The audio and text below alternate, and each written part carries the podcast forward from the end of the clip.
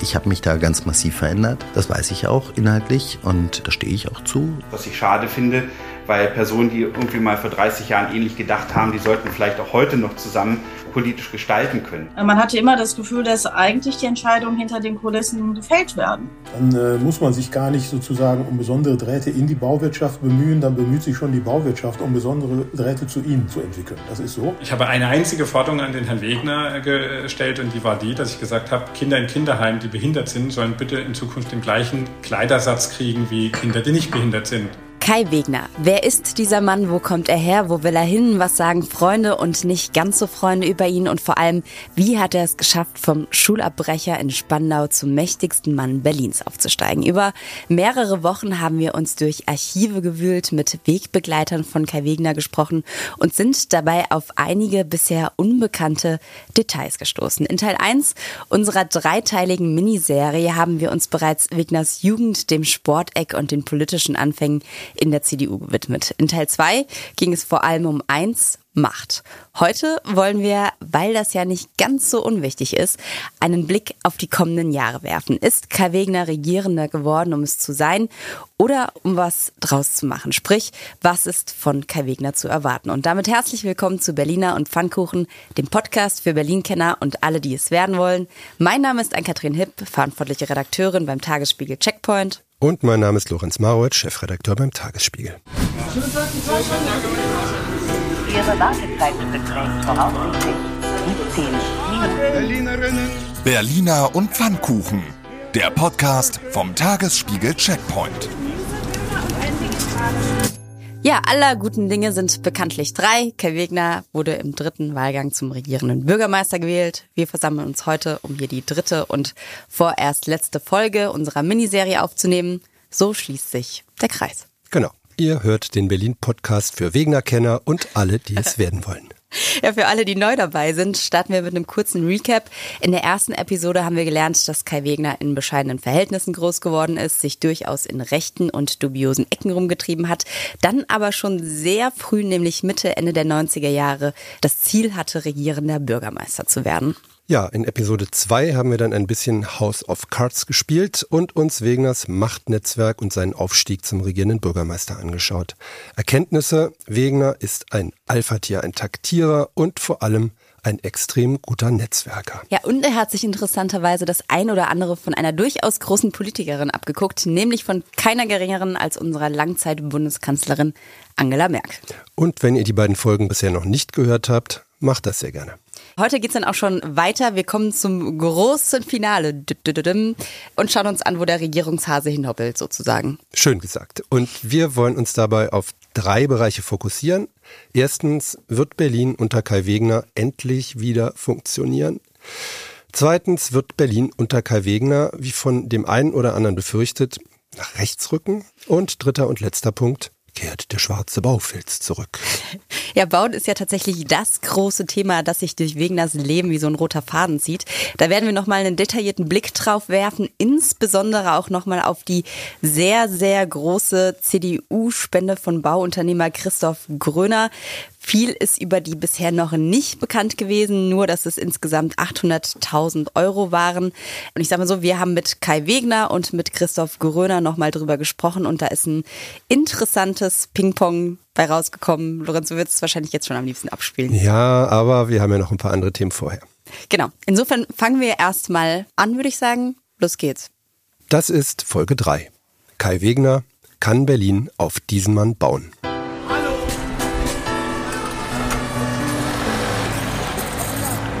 Also grundsätzlich kann man ja sagen, dass Wegner zum Regierungsstart durchaus schon mal eine Überraschung gelungen ist. Die Besetzung der Senatsmannschaft, quasi der vielfältigste Senat seit der Erfindung des Senats. Das sind sieben von zehn Verwaltungen von Frauen geführt. Vier Frauen kommen aus Ostdeutschland, zwei Senatorinnen und ein Senator haben eine Migrationsgeschichte. Ja, das ist so vielfältig, dass man denken kann, das war vielleicht nicht allein unbedingt Wegners Idee, aber es ist ein cleverer Schachzug und es zeigt sich, dass Wegner in der CDU inzwischen auch stark genug ist, nicht vor allem die eigenen Buddies zu bedienen. Wir wissen ja mittlerweile, davon gibt's mehr als genug. Stattdessen lässt er also Leute ran, die ihm unter anderem von der Bundes-CDU empfohlen wurden und von denen zu erwarten ist, dass sie wissen, wie es geht. Viele externe Experten sind dabei, Leute mit Verwaltungserfahrung und der größte Coup war und ist wahrscheinlich die ehemalige stellvertretende Verfassungsschutzchefin Felor Badenberg. Die ist unsere neue Justizsenatorin. Ja, wenn wir auf die inhaltliche Ebene gehen, dann gibt's hier vor allem ein Projekt, das sich Kai Wegner selbst auf die Agenda ja, ganz, ganz oben hingeschrieben hat. Das ist jetzt Chefsache und direkt im Roten Rathaus angesiedelt und zwar folgendes. Ich glaube, die größte Erwartung für viele Berliner ist tatsächlich, dass die Berliner Verwaltung funktioniert, dass es schneller geht, dass die Leute Termine bekommen, dass aufgehört wird, über Digitalisierung zu reden, sondern auch wirklich digitale Möglichkeiten endlich da sind in der Verwaltung. Tja, Täglich grüßt das Murmeltier. Ich glaube, das hören wir seit 1990 und haben es auch schon 999 Mal gehört. Ja, wir hatten dazu mit Kai Wegner, der ja bei uns auch im Interview war, einen durchaus, ein bisschen, sag jetzt einfach mal kleinen Schlagabtausch. Da können wir ja noch mal reinhören. Ein Punkt, funktionierende Verwaltung, haben wir jetzt drüber gesprochen. Glauben Sie nicht ernsthaft, dass es in den nächsten drei Jahren was wird, oder? Das muss. Wir reden so lange darüber und nochmal, es gibt nicht den Schalter, wo ich den nicht umlegen kann und morgen funktioniert Das wird ein Prozess sein, gar keine Frage. Aber mein Anspruch ist ganz klar, dass in dreieinhalb Jahren die Leute sehen, hey, wir sind auf einem guten Weg. Was können wir in dreieinhalb Jahren erwarten? Das heißt, dass Prozesse beschleunigt werden. Dieses Ping-Pong zwischen Bezirken und Land, dass es dies nicht mehr gibt und dass die Leute schneller Termine in den Bürgerämtern bekommen. Das geht in jedem anderen Bundesland, das muss auch in Berlin möglich sein. So, und das muss auch in dreieinhalb Jahren gehen. So, wir werden, nochmal, ich kann keine Wunder verbringen. Ich bin leider kein Zauberer, ich würde mir es ja wünschen, aber ich kann keine Wunder verbringen, aber ich kann hart daran arbeiten, dass es besser wird. Und das Ziel muss ganz klar sein, dass die Leute auch merken, es verändert sich etwas zum Besseren. Also ich habe noch nichts gemerkt. Ja, zumindest hat das Kapitel funktionierende Verwaltung im Koalitionsvertrag schon mal einen Premiumplatz bekommen. Das steht direkt hinter der Präambel. Auf sieben Seiten wird da erklärt, was alles besser werden soll. Den Kern des Problems kennen wir ja so ein bisschen. Das ist das gute, klassische Behörden-Ping-Pong einerseits, also dass man nie weiß, sind jetzt die Bezirke oder ist doch der Senat zuständig und dann die fehlende Digitalisierung andererseits. Und jetzt will der künftige Senat im Prinzip in Anlehnung an ein Eckpunktepapier, was Rot-Grün-Rot schon festgeschrieben hat, die Zuständigkeiten von Senat und Bezirken neu ordnen und alles besser machen. Noch in diesem Jahr soll es dafür quasi ein Gesetz geben, was die Aufgaben zwischen Bezirken und Land verbindlich neu ja, festlegt. Und bis Ende 2024 soll es dann auch noch die große Verfassungsänderung, die man schon seit Hunderten von Jahren gefühlt anstrebt, endlich auch geben. Für das Projekt hat sich Wegner jedenfalls mal Kompetenz aus dem Bund geholt, und zwar Martina Clement, die kommt als Chief Digital Officer aus dem Bundesministerium für Digitales und Verkehr. Sie hat vor ihrer Arbeit in der Bundestagsfraktion von CDU und CSU schon im Landratsamt von Dillingen an der Donau gearbeitet unter anderem an der digitalen Modernisierung und Optimierung von Verwaltungsabläufen. Und sie kommt gebürtig aus Bayern. Das heißt, Markus Söder hat die quasi geschickt, um endlich Berlin zu retten. Jedenfalls wird das Berlin-Bashing dann hoffentlich mal aufhören aus dem Süden. Sie hat ja immerhin schon mal angekündigt, dass es jeden Tag etwas besser werden soll, wann dieser jeder Tag losgeht. Das hat sie allerdings nicht verraten. Heute Mittag gab es zumindest auf der Webseite ein paar freie Bürgeramtstermine in Biesdorf zu buchen. Allerdings erst im Juli. Wir haben den ehemaligen Chief Digital Officer, also den Vorgänger von Frau Clement, Ralf Kleindieck, nochmal nach seiner Einschätzung gefragt. Der sagt, es braucht vor allem eins. Entscheidend ist der politische Wille für eine Verwaltungsreform. Ich habe in den 16 Monaten als CDO von Berlin die Erfahrung gemacht, dass dieser politische Wille nicht bei allen politisch Verantwortlichen in Senat und Bezirk vorhanden ist. Deshalb braucht es den Druck der Stadtgesellschaft. Tja, das ist nett gesagt. Also nicht der Wille vorhanden. Man könnte auch sagen, es gab einiges an Obstruktion. Und was heißt der Druck der Stadtgesellschaft? Massendemo vor dem Roten Rathaus oder ich. Ja, wir geben nicht. uns ja im Checkpoint schon größte Mühe, den Druck immer aufzubauen, indem wir einfach schon sagen, dass sich nichts tut, aber das scheint anscheinend noch nicht zu reichen. Wobei man ja sagen muss, dass dieser Wille, wenn wir eins bisher über Kai Wegner gelernt haben, dann auf jeden Fall, dass er einen sehr starken Willen hat und dass er auch gut darin ist, Dinge, die er sich vorgenommen hat, letztlich Realität werden und in die Tat umzusetzen. Das heißt, wenn Herr Kleinig jetzt sagt, es liegt am Willen, dann würde ich sagen, na gut, dann ist die Sache gemacht, dann wird Kai Wegner das schaffen. Gut, dazu gehört noch der Wille vom Koalitionspartner und wenn es um die Verfassungsänderung geht, den Willen der Opposition, die jetzt gerade nicht so richtig gut zu sprechen ist auf den neuen Senat. Wobei man zumindest ja darauf setzen kann eventuell dadurch, dass das Ganze ja ein rot-grün-rotes Projekt eigentlich war, dürfte man meinen, können ja Linke und Grüne jetzt in der Opposition nicht unbedingt dagegen sein, wenn ihr eigenes Projekt umgesetzt wird. Würde man zumindest denken vielleicht. Du willst partout, dass ich die Hoffnung nicht aufgebe. Das ist doch schön. Ja, und damit kommen wir zum nächsten Thema. Ja, seit klar ist, dass Kai Wegner durchaus realistische Chancen hat, das Amt des Regierenden zu übernehmen, warnt ja vor allem das linke Berlin vor einem großen Rechtsruck und verweist auf Wegners Vergangenheit. Ich sag mal, da wird buchstäblich schwarz gemalt. Ja, und auch nicht ganz komplett zu Unrecht. Wir haben ja in unserer kleinen Podcast Odyssee schon gelernt, dass Kai Wegener in der Jungen Union ja sehr konservativ unterwegs war, um es mal so zu sagen, teilweise nationale Ansichten stark vertreten hat. Hört dazu gern nochmal die Folge 1. Er selbst betont an der Stelle aber natürlich immer wieder, ich habe mich da ganz massiv verändert. Das weiß ich auch inhaltlich und da stehe ich auch zu. Wie gesagt, wie ganz, ganz viele, die ich auch aus anderen Parteien kenne, die sich verändern im Laufe ihres Lebens. Und? Hat er? Ja, zumindest seine Vorbilder haben sich schon mal ganz offensichtlich verändert. Früher war er Fan von Heinrich Lummer.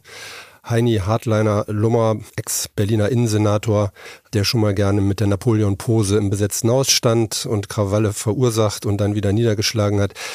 Heute sagt Wegner, dass er mit Henrik Wüst und Daniel Günther einen engen Schulterschluss suchen will, also mit den beiden eher liberalen Ministerpräsidenten der Union, weil er die Art und Weise ihres Regierens so toll findet. Ja, sind ja tatsächlich auch zwei sehr bodenständige, unaufgeregte Typen, würde man jetzt eher sagen, die jetzt nicht für die großen, scharfen Parolen oder irgendeinen Rechtstrall bekannt sind. Nee, wahrscheinlich gibt es bei Wegener Dinge, die man da beachten muss. Das erste ist natürlich, ganz abgelegt hat er seine konservative Ader nicht. Das gefällt natürlich auch manchen in der Union und es ist jetzt auch nicht 100 Jahre her, dass er Leute oder Positionen verteidigt hat, die durchaus ins rechte Eck gehören. Ja, 2016 hat er davon gesprochen, wenn man jetzt nochmal so ein bisschen in die nähere Vergangenheit guckt, dass die Städte in Deutschland ihre Belastungsgrenze erreicht haben und man die Integrationsbereitschaft der Berlinerinnen und Berliner und Spandauerinnen und Spandau nicht überfordern darf. Im gleichen Jahr hat er finanzielle Strafen für Bundesländer gefordert, die ihr Soll an Abschiebungen nicht erfüllen und hat gegen Sausan Schäbli, das war ja damals die neue Staatssekretärin unter Müller. Ja, die Älteren unter uns erinnern sich, gemeint ist Michael Müller, der frühere regierende Bürgermeister von Berlin. Ja, und gegen Sausan Schäbli, die dann quasi frisch in ihr Amt gekommen ist, hat Kai Wegner ziemlich ja, gehetzt, kann man schon sagen. Er hat gesagt, es schadet dem friedlichen Zusammenleben unserer Stadt, wenn mit Frau Cedli eine Scharia-Verharmloserin Regierungsverantwortung übernimmt. Und das war natürlich, ehrlich gesagt, ziemlicher Quatsch. Und 2017 hat Wegner dann eine Frauenquote für einreisende Geflüchtete gefordert. Ein Überschuss, hat er damals gesagt, an Männern kann eine Gesellschaft aus dem Gleichgewicht bringen. 2018 hat er dann gesagt, die CDU müsse ihr konservatives Profil schärfen. 2019 verteidigte er den Austausch mit der sehr konservativen, sagen wir ultrakonservativen Werteunion und sorgte für Aufsehen, weil er die Seenotretter als Schlepperhelfer und die Seenotrettung als Taxidienste bezeichnet hat. Ja, und dann kam auch noch die Causa Maaßen. Wir erinnern uns, in Chemnitz gab es eine Messerattacke auf einen 35-jährigen Deutschen. Eine fremdenfeindliche Hooligan-Gruppe hat daraufhin zur Demo aufgerufen und hat quasi ausländisch aussehende Menschen auch attackiert. Das war ja quasi eine Hetzjagd, die da stattgefunden hat. Und Maaßen, der zu diesem Zeitpunkt Verfassungsschutzchef war, hat diese ganzen Hetzjagden geleugnet und hat an der Echtheit des Videomaterials gezweifelt. Und es war alles wahnsinnig dubios. Es gab super viel Kritik auch an Maaßen. Und Kai Wegner hat sich damals aber hingestellt und gesagt, zu einer lebendigen Volkspartei Partei gehören auch kontroverse Köpfe und Diskussionen. Und Herr Maaßen könne selbstverständlich auch ein Mitglied der Berliner CDU sein. Also da kann man durchaus schon sagen, dass da bis zuletzt irgendwie zumindest mal rechts geblinkt wurde. Sein CDU-Kontrahent, also CDU-Kontrahent von Kai Wegner, Mario Chaya, hat ja dann 2021 auch nochmal gesagt, Kai Wegner fahre einen riskanten Rechtskurs und er sei näher an den Positionen von Maaßen als beispielsweise von Angela Merkel oder Armin Laschet. Tja, wobei diese Maßengeschichte natürlich auch ein wunderbares Beispiel dafür ist, dass Wegner sich die Welt da immer ein bisschen macht, wie sie ihm gerade passt. Also es gab extrem viel Kritik zu seiner Aussage damals, 2023. Als klar ist, dass in Berlin eine Wahlwiederholung stattfindet, sagt er plötzlich über Maßen, der hat in der CDU nichts mehr zu suchen. Also Kai Wegner scheint stets offen zu sein für die tagesaktuelle Meinung, die er gerade vertritt. Er ist niemand, der unbedingt an Positionen festhält, die ihm nicht dienen oder wenn sich der Wind dreht, ja, und dazu hören wir jetzt an der Stelle auch nochmal Thomas Ruschin, der sieht das nämlich relativ ähnlich. Thomas Ruschin, den hattet ihr in der ersten Folge schon mal gehört. Der war zu JU-Zeiten ja ein guter Freund, ein guter Kumpel von Wegner, hat mit ihm zusammen Karriere gemacht in der Jungen Union, ist 2020 dann aber aus der CDU ausgetreten und in die AfD eingetreten. Und der sagt zu Wegners Entwicklung Folgendes. Das kann ich natürlich gerne skizzieren. Ja, so wie ich mich heute noch als konservativ definiere und meine halt eben viele Positionen bis hin zu der Position zur doppelten Staatsbürgerschaft äh, bis heute bewahrt zu haben, ist Kai Wegner da offensichtlich einen anderen Weg gegangen. Er ist ja genauso bereit und willens und hat es vielleicht sogar auch direkt angestrebt, mit den Grünen zu koalieren und schließt bestimmte andere Konstellationen komplett aus, was ich schade finde, weil Personen, die irgendwie mal vor 30 Jahren ähnlich gedacht haben, die sollten vielleicht auch heute noch zusammen politisch gestalten können. Ich entsinne mich noch an einen Kai Wegner, und das ist gar nicht lange her, vielleicht vier Jahre, der freudestrahlend die Mitglieder der Werteunion beim Parteitag der CDU begrüßt hat. Ja, der einen Hans-Georg Maaßen genauso gerne begrüßt hat, wie er früher einen Heinrich Lummer seinen Freund nannte.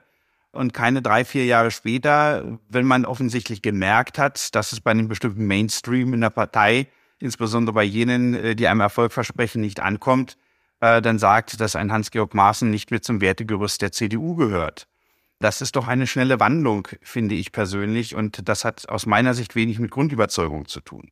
Ja, da muss man natürlich an der Stelle vielleicht auch nochmal einordnen. Es ist nicht nur Kai Wegner, der sich verändert hat, sondern es sind natürlich auch die gesamte CDU. Das ist ja dann vielleicht auch der Grund, warum Ruschin tatsächlich aus der CDU ausgetreten ist, dass diese Partei einfach eine andere ist, als sie es noch in den 90er Jahren waren. Dass es da durchaus jetzt auch andere, liberalere Strukturen gibt und man einen Teil des sehr, sehr konservativen Kerns, wobei es da ja auch immer noch die Leute gibt, die den vertreten, dass man in Teilen davon irgendwie weggerückt ist. Und ich sage mal zu der Frage, was in den nächsten Jahren denn von Kai Wegner zu erwarten ist, da sagt Ruschin jetzt Folgendes. Also beim Lesen des Koalitionsvertrages zwischen CDU und SPD habe ich da keinerlei Hoffnung, dass wir vom konservativen Kern eines Kai Wegner und vom konservativen Element der CDU in naher Zukunft noch allzu viel sehen werden. Ich glaube, das scheint mir verloren zu sein.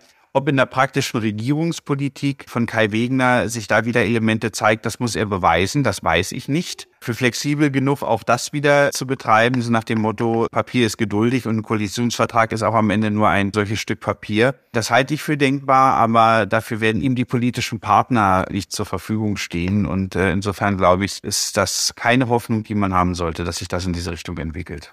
Ja, andere freuen sich wahrscheinlich darüber, dass diese Hoffnung mutmaßlich tot ist. Was ja. glaubst du? Ist, ist der konservative Kai Wegner, hat er sich jetzt verkrümelt? Ja, zumindest hat er die Krümel erstmal beiseite geräumt, die Konservativen. Deswegen war ja wahrscheinlich auch für ihn ganz besonders heikel, dass er durch drei Wahlgänge gehen musste und am Ende nicht ganz klar war, ob er sich dabei, als es dann geklappt hat, auf die Stimmen der AfD hatte verlassen müssen. Aber auf der anderen Seite hat er ja tatsächlich durch die Wahl seiner Justizsenatorin, die frühere stellvertretende Chefin des Verfassungsschutzes, jemanden gesucht und gefunden, die nun ganz explizit explizit dafür verantwortlich ist, dass die AfD vom Verfassungsschutz beobachtet wird, dass sie tatsächlich auch ja, verfolgt wird. Wir werden uns auf jeden Fall weiter im Blick behalten und gucken, was passiert.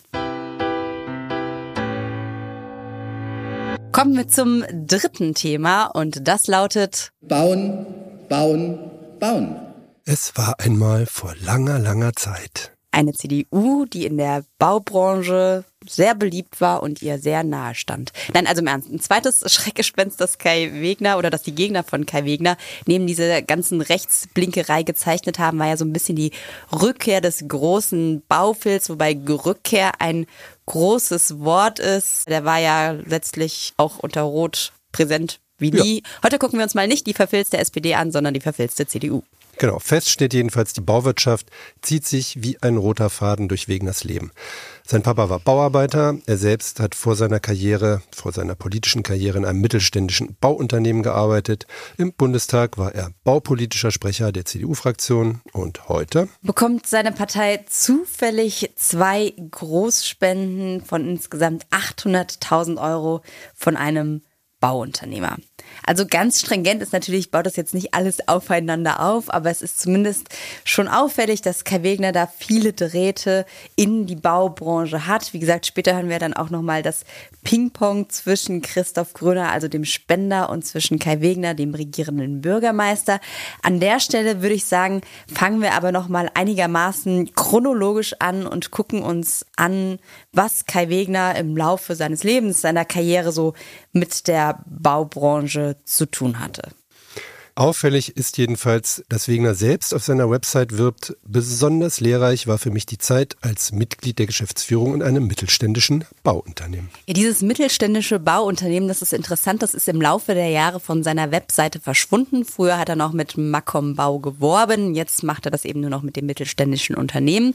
Macom Bau ist tatsächlich ein Unternehmen, das in Berlin eine relativ große Tradition hat, ein Ostberliner Unternehmen und zu der Zeit, als Wegner da im Vertrieb arbeitet, also so ab 1999 hat die Berliner Niederlassung 300 Mitarbeiterinnen und Mitarbeiter und arbeitet quasi an der Modernisierung von Plattenbauten im Osten der Stadt. Das heißt, die haben irgendwie Aufzüge eingebaut, haben Balkone installiert, haben geguckt, dass sie so ähnlich wie das ja heute auch die ein oder andere Firma macht, den Wert der Häuser steigern. Da gab es ja in den 90er Jahren auf jeden Fall genug zu tun. Ja, aber klassisch beworben hat sich Wegner wohl nicht. Einer der beiden Chefs kannte ihn nach eigenen Angaben sehr, sehr gut.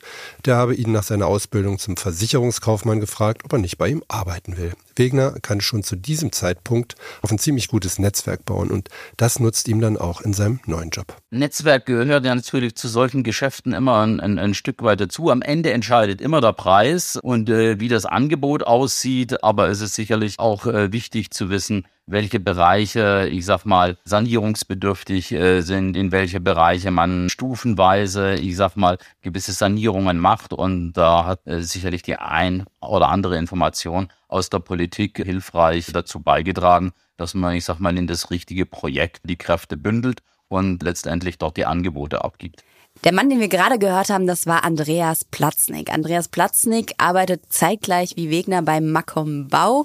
Heute lebt er in Baden-Württemberg, ist dort im vergangenen Jahr auch für die CDU als Bürgermeister angetreten in einer kleinen Gemeinde zwischen Stuttgart und München, ist daran allerdings gescheitert. Ja, das muss man sich eigentlich nochmal genauer anhören, was er da gerade gesagt hat. Da ist dann die Politik doch so, wie man manchmal denkt, dass sie bitte nicht zu sein hat. Also, es hat da sicherlich die eine oder andere Information aus der Politik gegeben, die hilfreich dazu beigetragen hat, dass man in das richtige Projekt investiert. Also, da ist die Verknüpfung mehr als überdeutlich. Ja, und man muss sagen, ähm, wir wissen nicht, ob Wegner das sozusagen zu seinen Gunsten genutzt hat oder ob er einfach wahnsinnig talentiert war. Er ist aber auf jeden Fall in diesem Unternehmen relativ schnell dann auch aufgestiegen, wurde Mitglied der Geschäftsleitung, war da Vertriebsleiter. Doch dann war tatsächlich auch die Karriere schon relativ schnell wieder zu Ende. Im Juni 2002 meldet die Macom Bau Berlin Insolvenz an. Die Baubranche ist damals in einer Krise. Es gibt wenig Aufträge. Man scheitert dann relativ schnell und die Morgenpost berichtet damals auch, dass die Löhne und Gehälter der Mitarbeiter wohl schon monatelang unregelmäßig gezahlt wurden. Das heißt, da nahm die frühe Karriere ein frühes Ende. Ja, und was für Kai Wegner bleibt, ist die Erfahrung in einem mittelständischen Bauunternehmen. Er wird jedenfalls bis heute nicht müde, das zu betonen. Und als Vertriebsleiter konnte er bestimmt einige Kontakte aus der Baubranche mit in seine nun folgende Karriere in die Politik mitnehmen. Längere Zeit hat Wegner dann tatsächlich erstmal nichts direkt mit der Baubranche zu tun. Naja, also auffällig ist zumindest, dass in Spandau, wo Kai Wegner ja Kreisvorsitzender der CDU war, über zwei Jahrzehnte die Baustadträte grundsätzlich entweder Freunde von ihm oder persönliche Mitarbeiter oder Büroleiter waren. Kai Wegner selbst war da aber natürlich nicht direkt irgendwie involviert und hat da auch keine Entscheidungen selbst getroffen. Einen Posten, den er dann selber tatsächlich übernommen hat, war 2018. Da ist er in der Arbeitsgruppe Bau, Wohnen, Stadtentwicklung und Kommunen der Vorsitzende seiner Fraktion im Bund geworden und auch Sprecher des Bauausschusses. Und was er da in dieser Zeit im Bauausschuss so gesagt und von sich gegeben hat, da hören wir jetzt mal ein kleines Sample. Das wirksamste Mittel gegen steigende Mieten, das wirksamste Mittel gegen Verdrängung lautet daher, wir müssen bauen, bauen, bauen. Das ist die entscheidende Frage und wie kommen wir dahin? Mehr und vor allen Dingen bezahlbarere Baugrundstücke, weniger Normen und Regulierungen, schnellere Verfahren, eine steuerliche Förderung und die Sicherung des sozialen Wohnungsbaus. Liebe Kolleginnen und Kollegen, wenn wir 1,5 Millionen neue Wohnungen bauen wollen, brauchen wir die Wohnungswirtschaft, brauchen wir die äh, Bauwirtschaft als Partner und nicht als Gegner, liebe Kolleginnen und Kollegen. Auch das sollten wir uns sehr zu Herzen nehmen. Applaus. Ja, den Part mit der Bauwirtschaft als Partner merken wir uns. Die großen Ziele im Bauausschuss, äh, man hört es auf jeden Fall, war mehr, schneller, höher und dichter bauen, weniger bürokratische Hürden beim Bauen und kostengünstigeres Bauen. Und Wegner steht natürlich hinter diesen ganzen Zielen und verteidigt sie als Sprecher des Ausschusses regelmäßig im Plenum, aber auch auf allen möglichen Veranstaltungen, die es irgendwie gibt. Also man kann sagen, dieses Präsentieren das hatte Wegner auf jeden Fall ganz gut drauf. Wir haben mit zwei Menschen gesprochen, die zur gleichen Zeit wie Wegner im Bundestag baupolitische Sprecher ihrer Fraktionen waren und im Bauausschuss gearbeitet haben. Da ist zum einen Bernhard Dahldrup von der SPD. Der war ja quasi Koalitionskollege von Wegner. Der erinnert sich, wenn er sich erinnert, vor allem daran, dass er mit Wegner über Fußball gesprochen hat. Also Dahldrup war für den BVB, Wegner für Hertha. Und ansonsten er ist kooperativ, er ist sachlich und er ist im Umgang sehr freundlich. Das sind die drei Dinge, die ich, die ich sagen würde. Das vierte ist vielleicht lösungsorientiert. Fleißig in der Weise, als er schon daran interessiert ist, was sind sozusagen die großen Linien.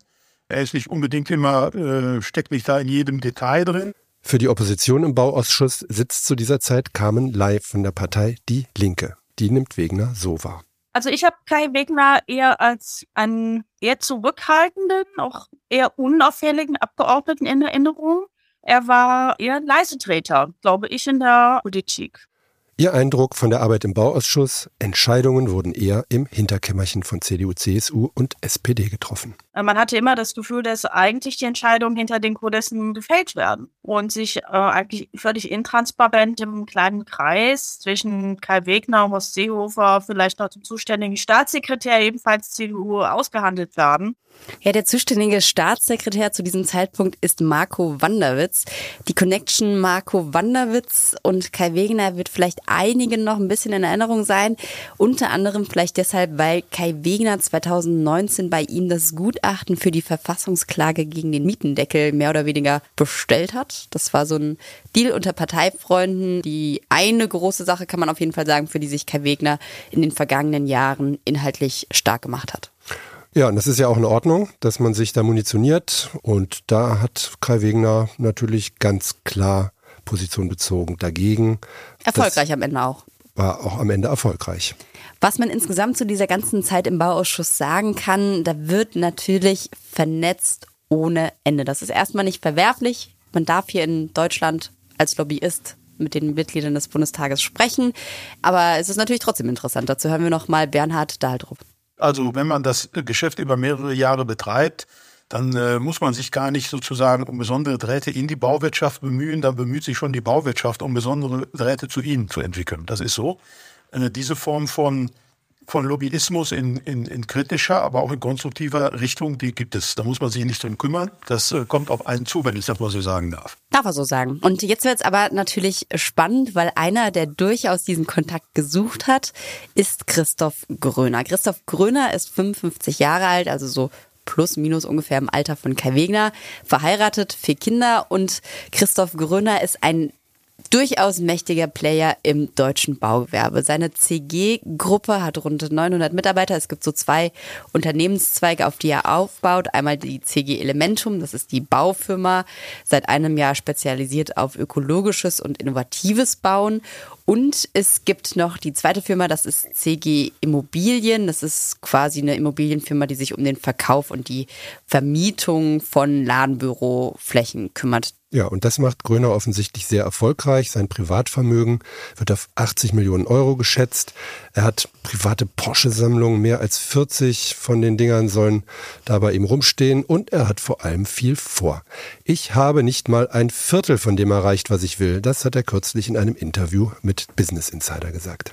Was er damit genau meint, das wäre auf jeden Fall ein spannender Punkt. Aber man kann, glaube ich, auf jeden Fall sagen, Christoph Gröner, der ist jemand, der sich sehr gerne mit den Mächtigen umgibt. Und unter Mächtige würde ich jetzt einfach mal Politiker mit reinzählen. Also hat eine Vorliebe für namhafte Ex-Politiker, die er bei sich ins Unternehmen holt. Also bis zum Beginn des Ukraine-Kriegs war unter anderem Altbundeskanzler Gerhard Schröder im Beirat seiner Firma.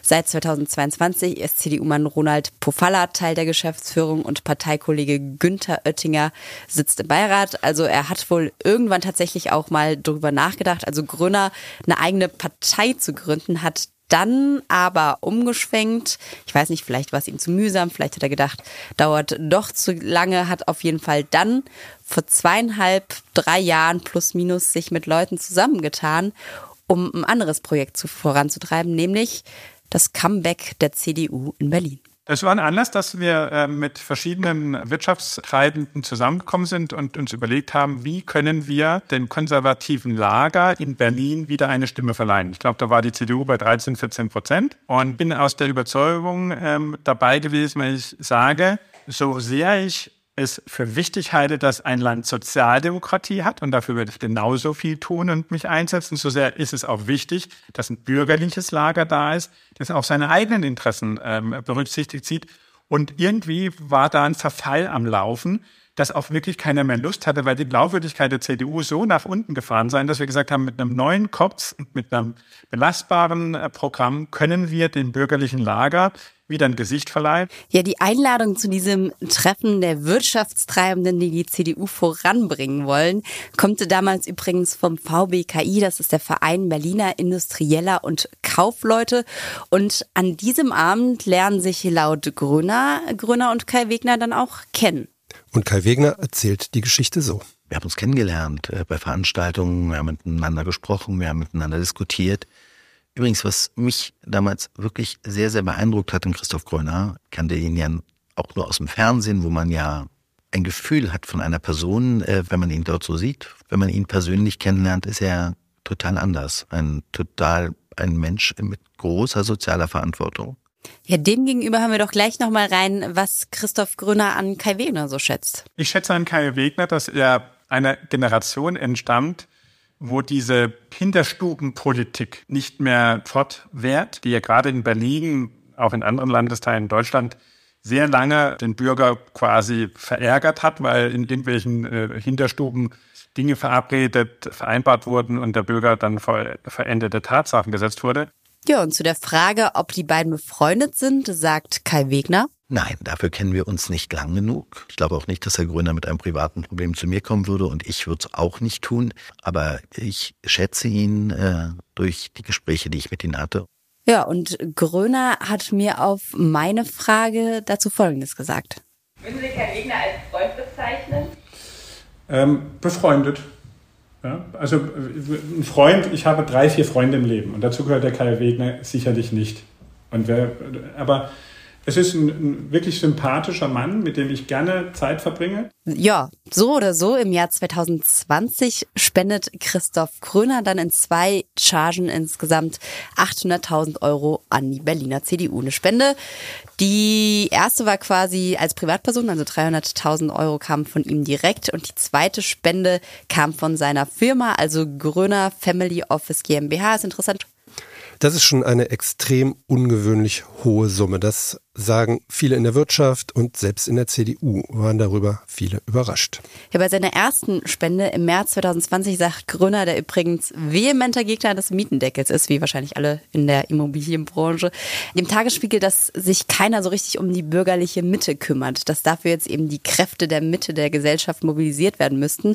Heute sagt er dazu als Begründung, das war aus der Not heraus. Die hätten ihren Wahlkampf nicht finanzieren können, wenn nicht einige Bürger und Bürgerinnen und Gewerbetreibenden dazu gegriffen hätten. Heute funktioniert es wieder besser, weil jetzt ist die Attraktivität, das ist so wie ein Hybrid, das läuft dann plötzlich von alleine aus. Die SPD kriegt ihre äh, Gelder für den Wahlkampf, die Grünen aus ihren Ecken, die CDU war quasi leer gelaufen. Da war niemand mehr, der den Geld gegeben hat. Und mit dem Initial von mir ist A, die Attraktivität der Partei wieder gestiegen, das Vertrauen in die Köpfe gekommen und jetzt brauche ich keinen Euro mehr zu spenden, weil das läuft von alleine. Für die CDU muss man sagen, kommt die Spende natürlich gerade recht. Und grundsätzlich ist gegen so eine Spende ja auch nichts einzuwenden. Das ist alles gut geregelt. Das weiß auch Kai Wegner. Ja, das sieht aber das Parteiengesetz ja auch vor, dass Parteien auch Spenden akquirieren können, annehmen können, um ihre Arbeit zu finanzieren. Das alles Entscheidende ist doch, dass man davon politische Entscheidungen nicht abhängig macht. Das ist das Entscheidende und das werde ich nie tun. Es dürfen keine Bedingungen geknüpft werden. Das würde ja auch niemand machen, oder? Ich habe eine einzige Forderung an den Herrn Wegner gestellt und die war die, dass ich gesagt habe, Kinder in Kinderheimen, die behindert sind, sollen bitte in Zukunft den gleichen Kleidersatz kriegen wie Kinder, die nicht behindert sind.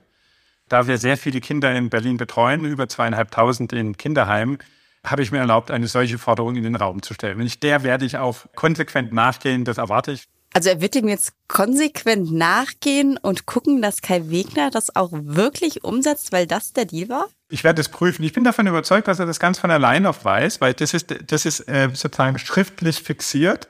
Ähm, weil ich gesagt habe, ich habe keine Forderung an eine neue Regierung, aber wenn Sie im Amt sind, bitte sorgen Sie dafür, dass das da ist. Das ist sozusagen schriftlich fixiert.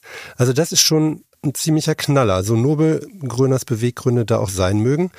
Wenn er selbst sagt, ich habe eine einzige Forderung an Herrn Wegner gestellt, das ist eine Forderung zu viel. Man zahlt kein Geld an Parteien, um damit konkretes politisches, gesetzgeberisches Handeln auszulösen, egal worum es geht. Das erweckt jedenfalls den Eindruck, man könne sich Politik dann doch irgendwie kaufen. Ein führender Kopf der Berliner CDU, der allerdings anonym bleiben will, sagt deshalb auch, Gröner ist Wegners Achillesferse. Ja, wir haben dann, weil wir es nicht so richtig glauben konnten, dass Herr Gröner das wirklich so eins zu eins gesagt hat, natürlich auch nochmal bei Kai Wegener nachgefragt über seinen Pressesprecher. Also ob es im Zuge der Spende mündliche oder schriftliche Absprachen oder Vereinbarungen zwischen Herrn Wegner und Herrn Gröner gab. Die Antwort kam dann interessanterweise nicht von Wegner selbst, sondern von seinem Landesgeschäftsführer Dirk Reitze, der natürlich für die Finanzen auch irgendwie zuständig ist. Und der sagte, nein, zu Spenden an die CDU gab und gibt es keine Nebenabreden. Tja, juristisch ist das hier schon an einer Grenze. Laut Paragraph 25 Absatz 2 Nummer 7 dürfen Parteispenden nicht in Erwartung eines Vorteils gegeben werden. Ob das hier so ein Vorteil ist, konnte jetzt nicht so hundertprozentig zwischen den verschiedenen Justiziaren, die wir gefragt haben, geklärt werden. Zwei Juristen, drei Meinungen, aber sagen wir mal so, es ist zumindest unklug. Fest steht aber jedenfalls, dass Gröner sich tatsächlich sozial ziemlich engagiert und das seit vielen, vielen Jahren und eben auch tatsächlich in Projekten, die sich um das Wohl von Kindern kümmern. Was jetzt natürlich interessant wird, ist sich nochmal diese andere Seite abseits des Kinderengagements anzugucken und zu gucken, was passiert jetzt in den nächsten Jahren in Berlin in der Baubranche und kann es da irgendwie was geben, wo Christoph Gröner vielleicht möglicherweise sehr glücklich drüber ist. Und ansonsten hat ja Christoph Gröner, das ist interessant, auch schon die ein oder andere Idee, was man in Berlin so auf die Beine stellen könnte. Er hatte bis jetzt nur einfach kein offenes Ohr dafür. Ich habe einen Plan für die Überbauung der Autobahn äh, in der Schublade und wollte den mit der Frau Jarasch diskutieren. Die hat aber keine Zeit für mich gehabt. 60.000 Wohnungen, CO2-neutral, äh, 50 Prozent bezahlbar. Hat alles in der Schublade, leider kein Gehör. Vielleicht hat ja Manja Schreiner, CDU, Verkehrssenatorin, jetzt ein offenes Ohr dafür. Das kann schon sein. Interessant ist in dem Fall das, äh, das Thema Autobahnen, Ausbauen, Überbauen. Das haben wir auch schon von der CDU im Wahlkampf vielfach gehört. Hm, allerdings sieht das CDU-Konzept der Klimaautobahn vor, auf dem Dach der Autobahn Naherholungsanlagen, Grünflächen und Solaranlagen zu installieren, nicht zwingend Häuser. Auch interessant werden könnte natürlich das Tempelhofer Feld für Christoph Grüner. Der will das schon sehr lange bauen, das ist bekannt. Da muss man aber sagen, gibt es tatsächlich aktuell noch keine Pläne. Wir werden das aber alles im Blick behalten. Sagen wir es doch mal so. Genau. Ebenso wie die Verwaltungsreform, wie rechte Tendenzen oder eben auch nicht. Wir sind da sehr gespannt auf die nächsten dreieinhalb Jahre. So viel kann man sagen nach drei Folgen, die wir jetzt miteinander verbracht haben von Kai Wegner, der im Spandau geboren ist und dann im Sporteck seinen Futschi getrunken hat, über den Mann, der sich ein wahnsinniges Netzwerk gebaut hat, der super viel Fleiß und alles reingelegt hat, um irgendwie an sein Ziel zu kommen. Wir sind jetzt da, wo Kai Wegner immer sein wollte. Er ist regierender Bürgermeister geworden. Er hat jetzt alles in der Hand. Er kann jetzt gucken, ob er es einfach nur ist, ob er oder ob er das Beste dabei herausholt. Er wird jedenfalls alles dafür tun, dass er das nicht versemmelt, jedenfalls nicht schnell. Und wer weiß, vielleicht bleibt er uns ja tatsächlich 16 Jahre erhalten. Genauso wie sein heutiges Vorbild Angela Merkel. Ich kenne viele Politiker, die unterschätzt wurden Fängt übrigens bei der ehemaligen Bundeskanzlerin Angela Merkel an. Die wurde auch immer unterschätzt und ich glaube, heute würden fast alle sagen, das war eine große Kanzlerin. Ja, damit überlassen wir ihm doch einfach das letzte Wort unserer dreiteiligen Serie. Wir haben ja jetzt genug über ihn gesprochen und sagen Tschüss auch hier nochmal die Empfehlung, hört euch Folge 1 und 2 an, wenn ihr das bis dato noch nicht getan habt. Lasst uns gerne eine Bewertung oder Kommentare auf Spotify oder Apple Podcasts da. Und wir freuen uns natürlich, wenn ihr diesen Podcast einfach einem Menschen, den ihr gerne mögt, empfehlt. Wir sagen Tschüss, bis nächste Woche. Das war Berliner und Pfannkuchen. Die Redaktion hatten Sabine Schmidt, Jessica Gummersbach, Sönke Matschurek und Nora Weiler. Unterstützung der Recherche kam von Angelika Ertel, Produktion Benjamin Ritter, der Apparat, Musik Anke Mürre. Herzlich willkommen zu Tatort Berlin, dem True Crime Podcast des Tagesspiegels. Ich bin Sebastian Leber. Und ich heiße Katja Füchsel. Es geht um Körperverletzung, um Entführung, aber auch um Mord und Totschlag. 77 Jahre lang hat sich ein Justizbediensteter aus Berlin nie was zu Schulden kommen lassen, bis er nach fast 40 Jahren glücklicher Ehe seiner 78 Jahre alten Frau ein Kissen aufs Gesicht drückt und sie tötet.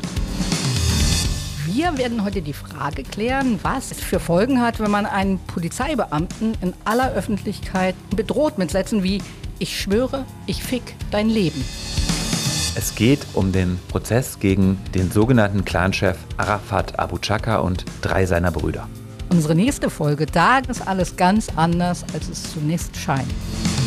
Hört rein bei Tatort Berlin, dem True Crime Podcast des Tagesspiegels. Abonniert Tatort Berlin jetzt, um keine Folge zu verpassen.